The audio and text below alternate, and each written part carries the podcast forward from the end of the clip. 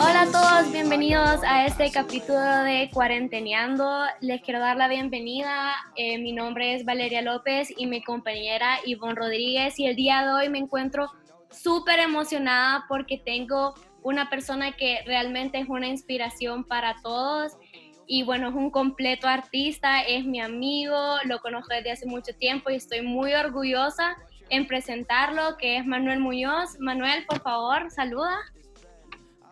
Hola, ¿cómo están? Qué, qué gusto estar aquí con ustedes platicando. Eh, bienvenido.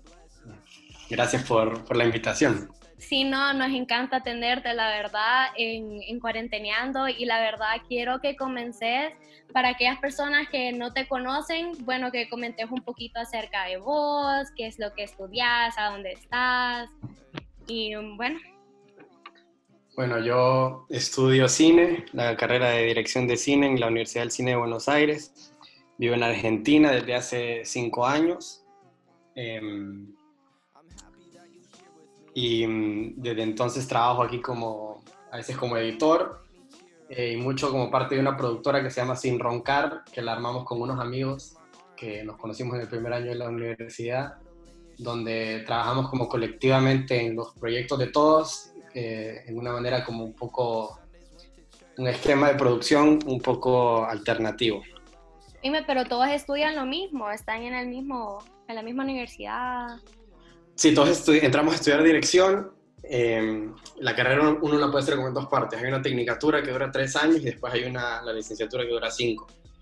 Eh, en la productora somos cuatro, un mexicano, dos argentinos y yo. Y yo soy el único que siguió para la licenciatura, los demás terminaron la, la tecnicatura y, y, se fueron.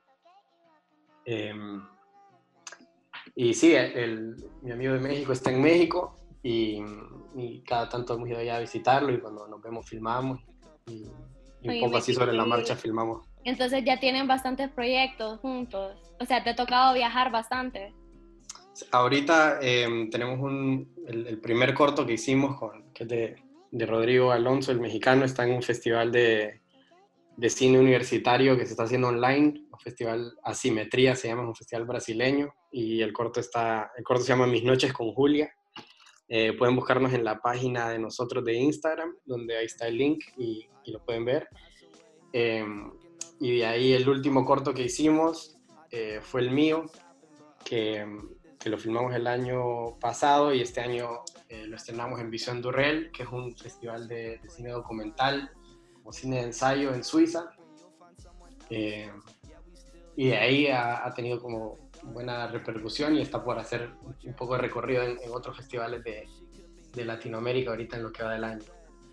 Eh, Oíme, pero qué increíble, la verdad, qué orgullo tener tanto, tanto creativo, tanta gente tan, tan increíble en Latinoamérica. Creo que normalmente nosotros solo nos fijamos como en los Estados Unidos, pero no tenemos los ojos en todo lo que Latinoamérica puede lograr y cómo podemos trabajar en equipo. Sí, yo creo que, que, un problema con eso, ponerles como con el, el esquema de producción, que, yo creo que un poco se enseña con, con, ese tipo de, con la industria de Hollywood, que es muy grande, muy fuerte, se lo come todo, eh, y un poco deja de lado otras maneras de producir, que es como la, manera en la que trabajamos nosotros, que, que, propone como una alternativa al, al, trabajo más, más rígido y más profesional que el de la industria, digamos. Y yo creo que en, que en, Latinoamérica sí hay, hay, un cine muy interesante, sobre todo en, en Argentina, en, en Brasil.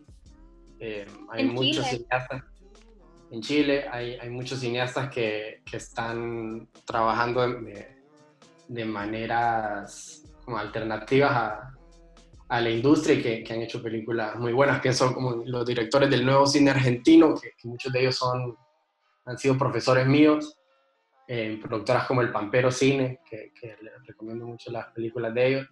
Que, o sea, un poco de ahí de, de ellos aprendo yo como esta manera de trabajar en la que o sea, básicamente vos te convertís el dueño de, de los medios una cuestión un poco marxista. Vos te convertís en el dueño de, de los medios de producción, entonces no estás totalmente dependiente de una como superestructura de producción en la cual tenés acceso a una cámara por dos semanas al año en la cual tenés que filmar todo, sino que, o sea, vos tener tu cámara, que todo el mundo tiene una cámara, todo el mundo tiene un celular, o sea, las cámaras de fotos son baratas, eh, vos podés filmar a lo largo del tiempo por un costo muchísimo más bajo y te permite como otra manera de relacionarte con los materiales que en consecuencia genera distintos tipos de imágenes y crea distintos tipos de películas. Yo creo que esa manera de trabajar que, que se está dando mucho en Latinoamérica eh, es interesante eh, como aprender de ella. A ver, Manuel, contanos un poquito del el corto de que nos platicaste, de Rubicón se llama. Sí. Contanos cómo, cómo fue esa experiencia para vos como tanto profesional como participar en ese festival tan importante.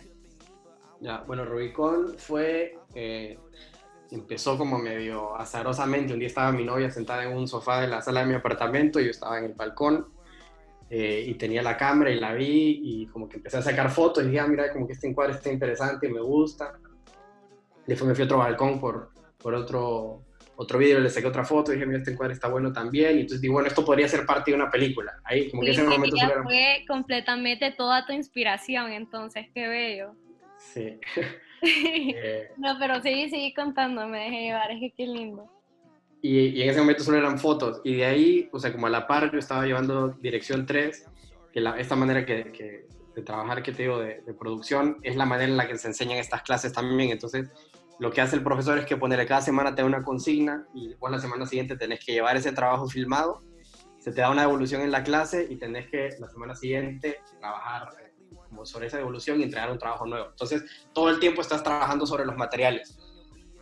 Em, como que el proyecto siempre está abierto, ¿no? No hay nada cerrado y más bien eh, el acto de filmar se convierte como una instancia de investigación. Entonces, en ese caso, como que me interesaba ese tipo de encuadre, como qué pasa con el reflejo en un espejo, eh, con un personaje de un lado y la ciudad del otro. Entonces, bueno, estaban esos dos encuadres y bueno, ¿qué, qué, qué, qué hace el personaje? Démosle una acción. Bueno, no sé, que cuente dinero, así como azarosamente. Entonces la filmamos contando dinero.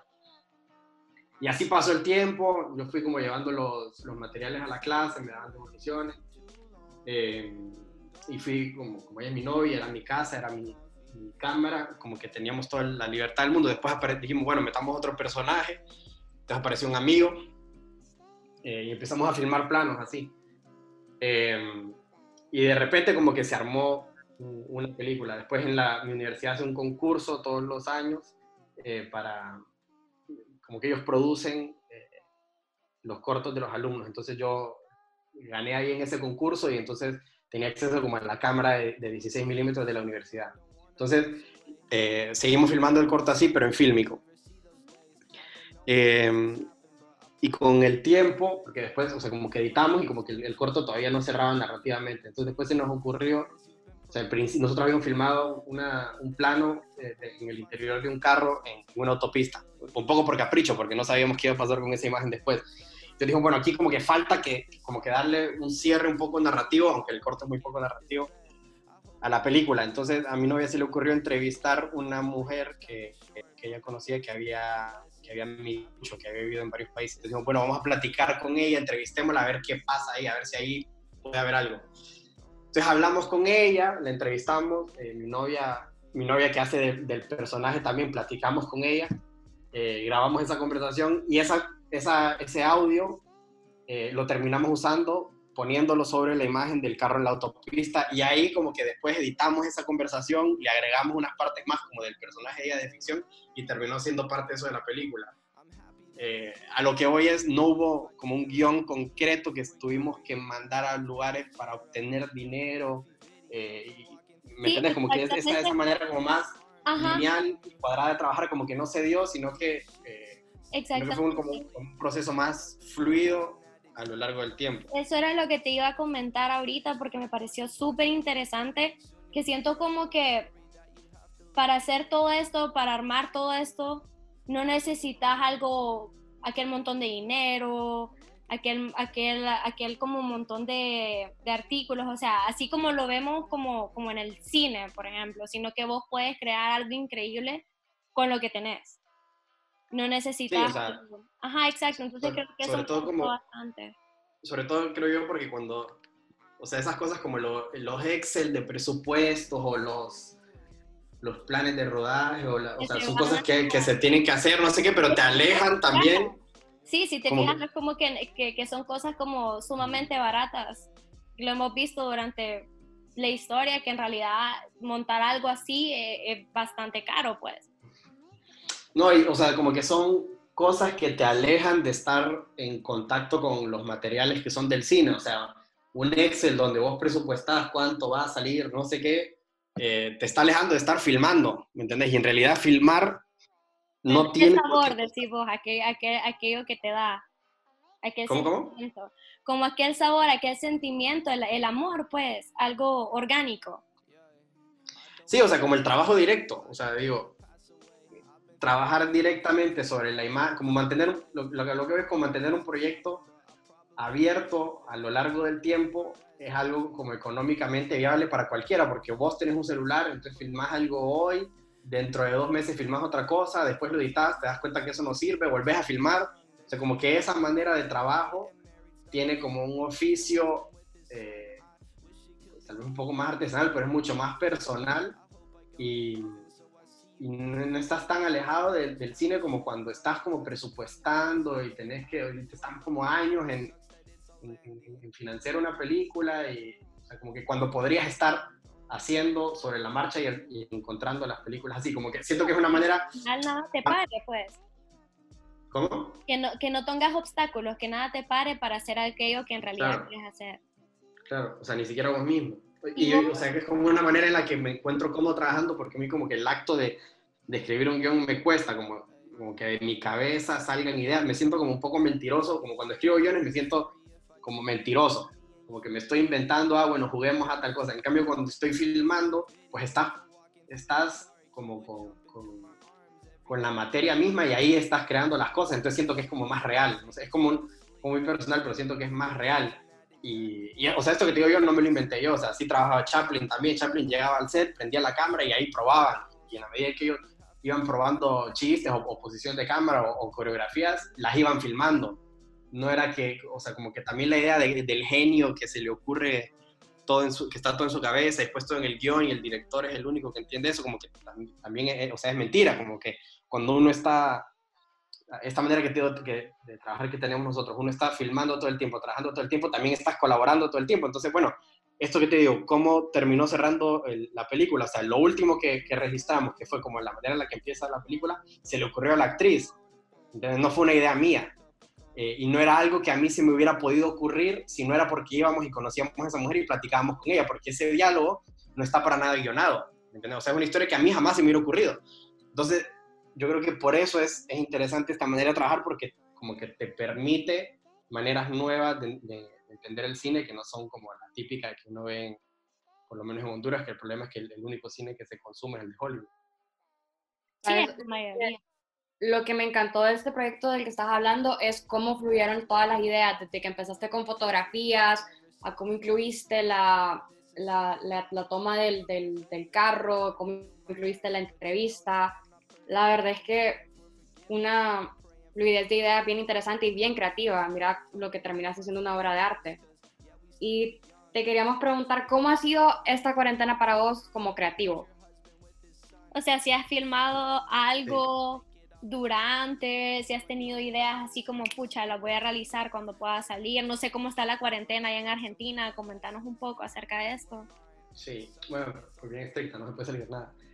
Eh, yo estaba con un proyecto para, yo me había ganado como una, una especie de beca, un intercambio en, en, Hamburgo, que me iba a ir este año, yo estar allá seis meses trabajando con un proyecto personal, y, y, entonces yo tenía pensado como filmar algo sobre Honduras y trabajarlo allá, entonces yo cuando estuve en, en en enero filmé unas imágenes, o sea, igual, igual que, que este otro corto que te digo, sin saber en qué iban a terminar, empecé a filmar con la idea de llevarme ese material a Alemania, pero no me pude ir por, porque se acabó el mundo. Eh, No digas y, ese y ese material de todas formas lo tengo. Eh, ¿Lo y la- estás empezando a ahorita- trabajar allá o, Y o estoy- claro, y estoy editando, o sea, porque lo que te digo, o sea, yo no necesito 30 personas en un set para, para hacer una película, sino que mucho, lo, esto que te digo, fue un día que salí a filmar yo solo, entonces ahí tengo muchísimo material de, de cosas de Teos que como que poquito a poco en el montaje voy encontrando la película, ahorita he hecho como cuatro versiones de cuatro armados que ¿Te ha ayudado esta cuarentena entonces? por el tiempo, ¿no? como que tengo mucho tiempo, entonces eh, como que me ¿Te han para- surgido para nuevas ideas tal vez ahorita que mientras los has estado haciendo así como, pucha, definitivamente voy a usar esto, o has visto nuevas técnicas o algo? Sí, o sea, yo creo que lo, como lo, lo peligroso de ahorita es que cuando salgamos de esto vamos, van a haber puras películas de gente encerrada en sus casas. Y, y entonces yo creo que hay que ir en contra de eso. Porque Entonces, qué es como el depresión. estereotipo de que todo el mundo va a hacer algo igual, como, como Sí, o sea, ni siquiera, ni siquiera, o sea, me entendés que ni siquiera ha terminado la cuarentena y ya hay gente haciendo películas de cuarentena, obras de teatro de la cuarentena, o sea, como que uno está harto de, de cosas de la cuarentena. Entonces yo creo que ahí es donde uno tiene como que, que, que tener imaginación, como que también arriesgarse a jugársela, como narrar cosas aunque uno tenga limitaciones. Entonces ahí, Sí, ese pues sí, va a o sea, inevitablemente, el desafío. sí, como que eso te, te obliga a ser más creativo. Fíjate que sé que has trabajado bastante con artistas de, de Honduras. Sé que vos ayudaste en el video de niños de Nelson Padilla, que fue como un boom. Creo que fue antes de la, del, bueno, del relajo de la cuarentena. Decime qué se ha sentido como trabajar con otros artistas hondureños. ¿Te gustaría como, como regresar? ¿Cómo sentís que, o sea, cómo te sentís vos cuando estás acá como, como artista?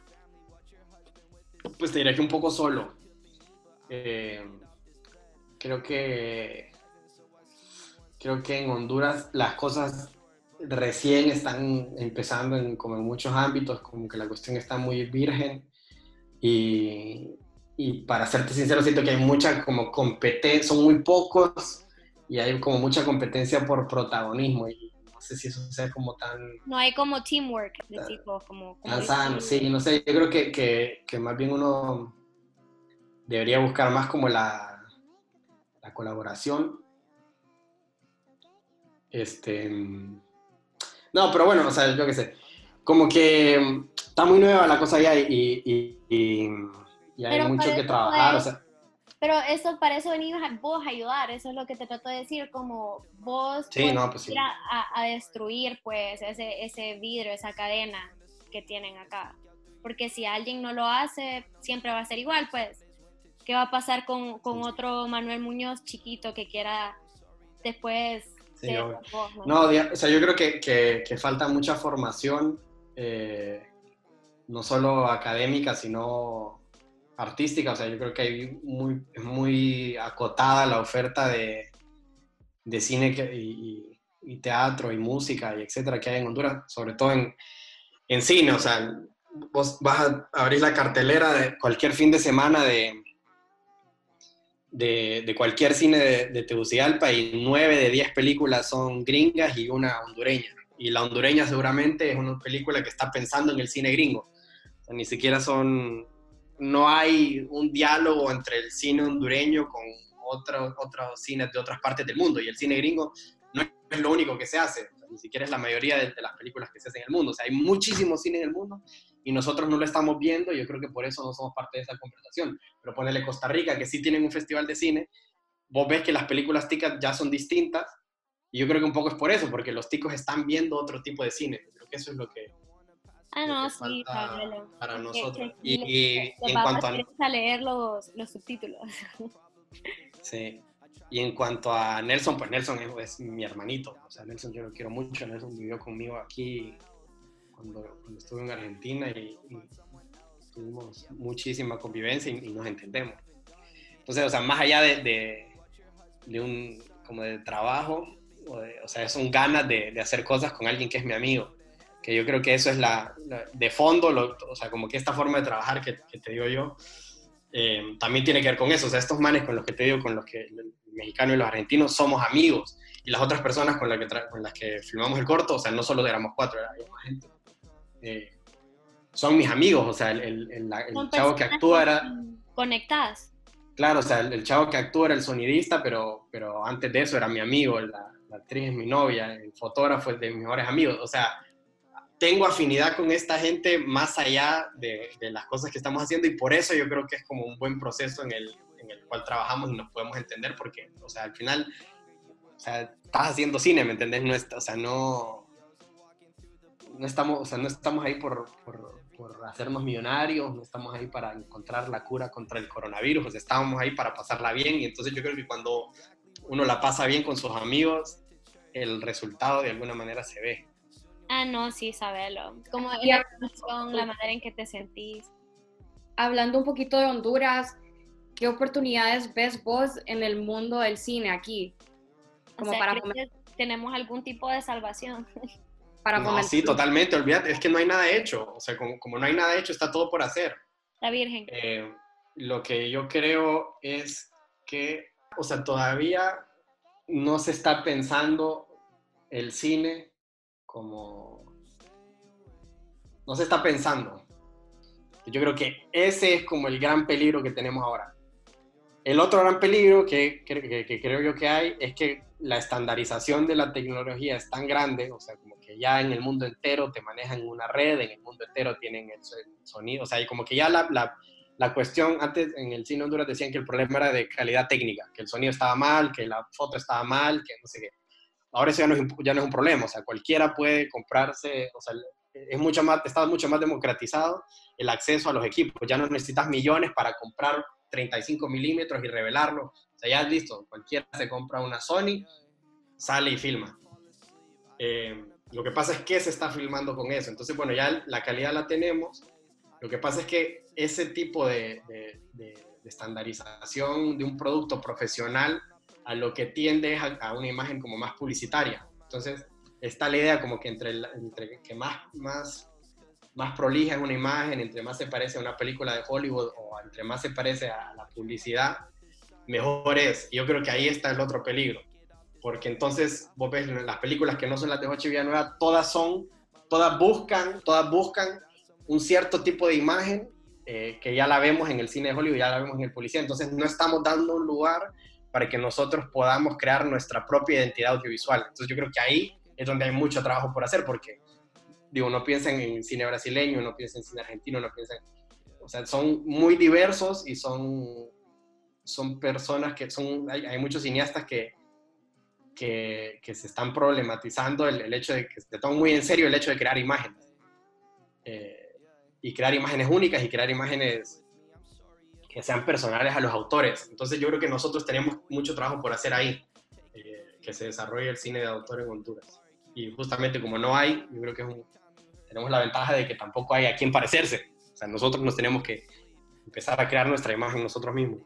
Iba a preguntar que qué consejos le querés dar a aquellas personas que igual son soñadores, que creen que no hay ningún futuro, por el hecho que es arte. ¿Qué consejos les puedes dar vos desde el fondo de tu corazón, desde lo que has vivido, que pueden seguir sus sueños y que pueden lograr cualquier cosa que se propongan? Sí, o sea, yo también estoy empezando.